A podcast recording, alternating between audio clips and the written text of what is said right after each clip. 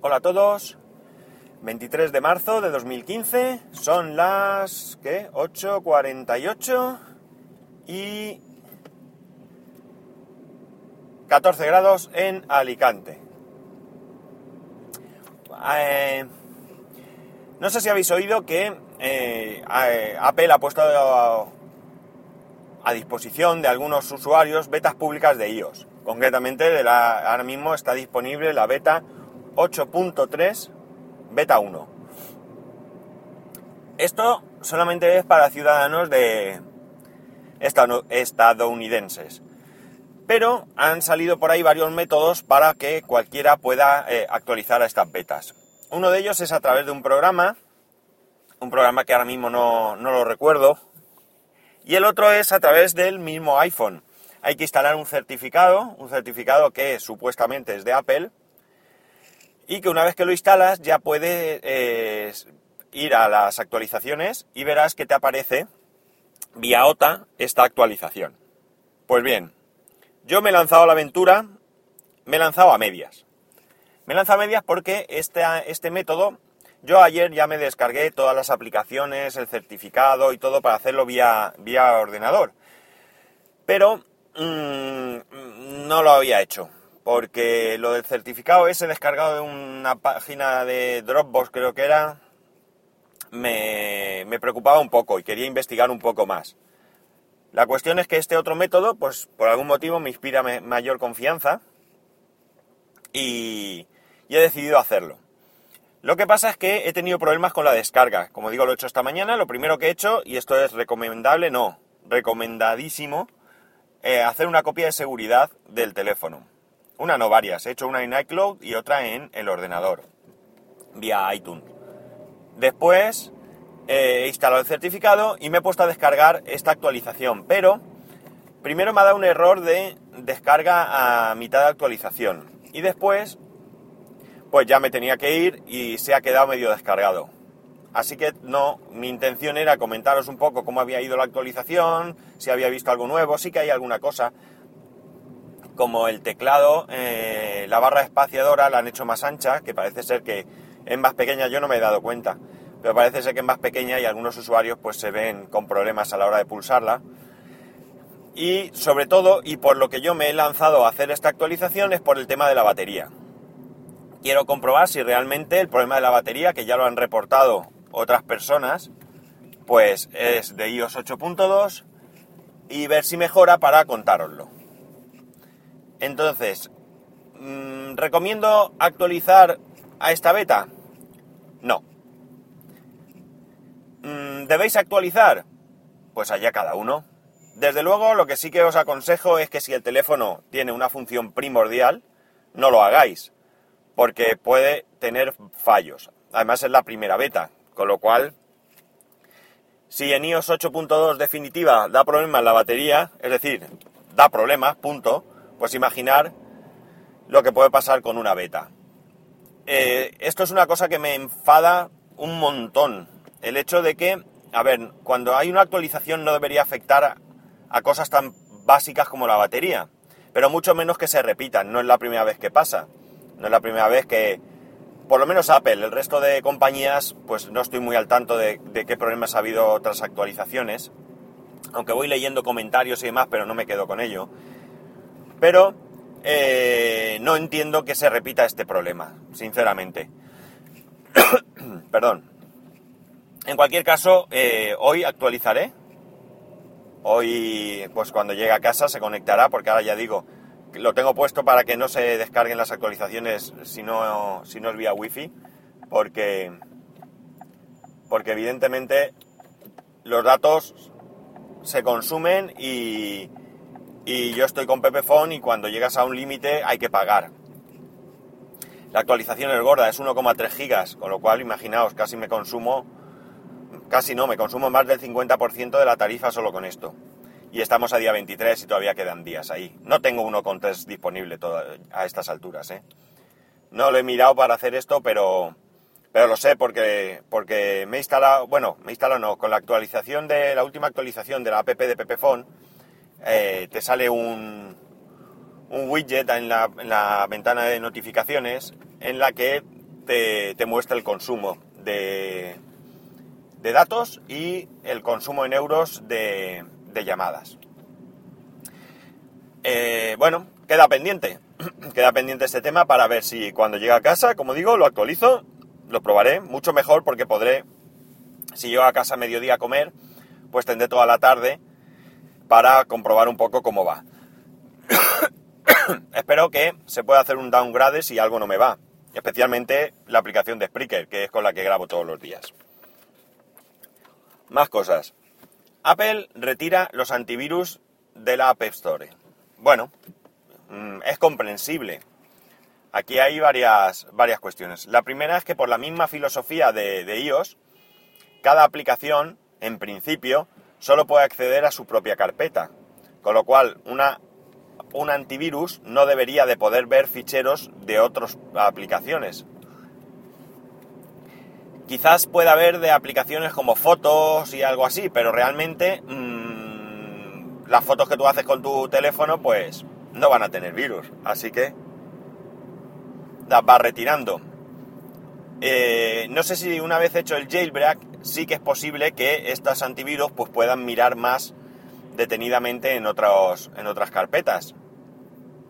Pero claro, por parte de Apple no va a facilitar nada que suponga jailbreak y en principio pues tampoco debería de admitir aplicaciones por su propia filosofía, ¿eh? no, porque, no, no digo que yo esté o no de acuerdo, de que iOS es seguro y que por tanto pues poner antivirus es un poco como admitir que hay problemas. Sí que es cierto que se pueden compartir ciertos documentos entre ciertas aplicaciones, pero bueno, no sé yo si estos antivirus serán capaces de poder mmm, comprobar esos ficheros.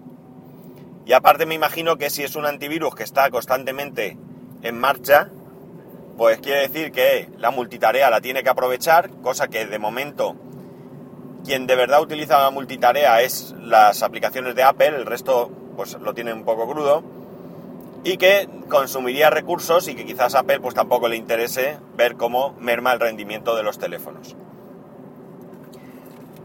Siguen apareciendo mmm, accesorios para los Apple Watch. Hay una empresa, una empresa que si no recuerdo mal es de Hong Kong, que se llama Cassetify, eh, Cassetti, como suena, FY, terminado FY, Cassette, no, perdón, Cassetify, ¿vale? Con Y al final. Esta aplicación, esta, perdón, esta empresa lo que hace es carcasas personalizadas para los teléfonos. Eh, tú puedes hacerte tu carcasa pues con fotos eh, personales, con dibujos, con lo que te dé la gana.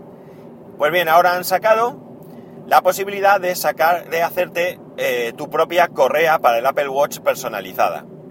He estado echando un vistazo y hay unos diseños predeterminados y otros que te puedes hacer tú. La, web está en, en, español, en perfecto español. Por lo menos esa sensación me ha dado. No la he recorrido mucho, solo he querido visitarla para ver, para ver de qué iba. Eh, tanto del, del tema de la actualización de la beta de iOS que os he comentado al principio, como de esta web, pues la voy a poner en las notas, si hoy me permite ver la nota. El otro día no sé qué pasó, pero no se actualizó bien. Si ahora tengo la nota, os pondré, eh, pondré los enlaces en, en, las notas de este podcast. Y si no, pues cuando llegue a casa lo incluiré como, como otras veces. Eh, aunque tú te puedas hacer ya la personalización de la correa, no las van a enviar hasta junio. Y el costo, pues, 50 dólares. Que al cambio actual, pues podrán ser unos 47 euros o algo así. No son baratas, realmente no son baratas. Pero bueno, llevas algo personal, algo que no va a llevar nadie si te haces tú mismo el diseño. Y eh, lo que sí que habrá que ver es la calidad de la misma, porque, porque por este precio, pues yo pienso que no solamente el diseño hay que pagarlo, el poder, el poder diseñártelas hay que pagarlo, sino que también deberían de tener una cierta calidad. Como mínimo, pues la misma calidad que las de Apple, que entiendo que serán buenas. Entiendo porque, porque no creo que tengan ganas de, que se les haga cola de gente reclamando. Aunque bueno, visto la, la funda para, para el iPhone 5S que yo tengo, que cuesta casi 40 euros y está penosa, la funda de piel original, pues vete y busca, cualquiera sabe. Y ya por último, pues sabéis que WhatsApp para Android permite realizar llamadas. Eh, parece ser que la activación tiene que ser que, bueno, la activación creo que se está haciendo progresivamente, pero quien no la tenga solamente tiene que esperar a que alguien, alguien que conozca, le realice una llamada. Creo que no es necesario ni siquiera descolgar esa llamada y entonces se te activan.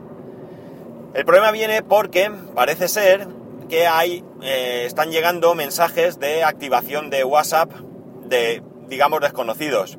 Y que estas estos mensajes, pues, o esta supuesta activación, puede llevar incluido malware. Por tanto, puede ser que sí, puede ser que no. Yo, lo mismo que con la actualización, yo recomiendo no hacerla, ser pacientes, esperar a que alguien lo, lo tenga y os pueda llamar.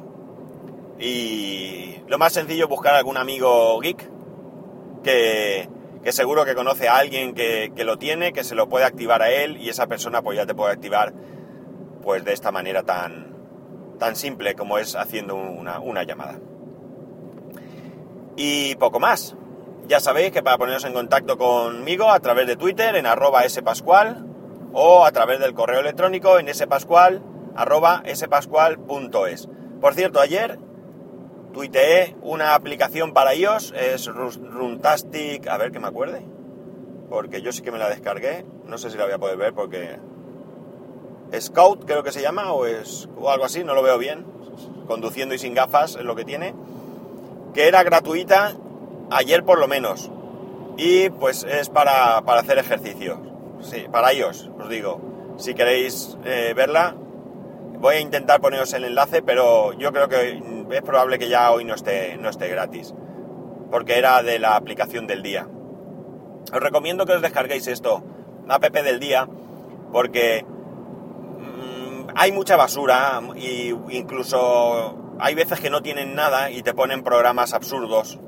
Absurdo en cuanto a que te lo pongan como aplicación del día gratuita. Por ejemplo, el otro día estaba Candy Crush Soda. Mm, es absurdo, esa aplicación es gratuita siempre y no, y no tiene más. Por lo tanto, me da la sensación de que a veces pues, no pueden negociar o encontrar alguna aplicación que haya que se haya puesto gratis y entonces pues meten cualquier cosa. Pero bueno, yo la recomiendo porque yo me he descargado bastantes cosas de ahí. Según pone, he ahorrado creo que son 100 euros en, en aplicaciones descargándome cosas. También es cierto que muchas cosas son gratis, te las descargas y luego no valen. No valen para, para tu uso. Pero bueno, está bien porque porque en ese momento te la puedes descargar gratis. Bueno, no doy más la vara.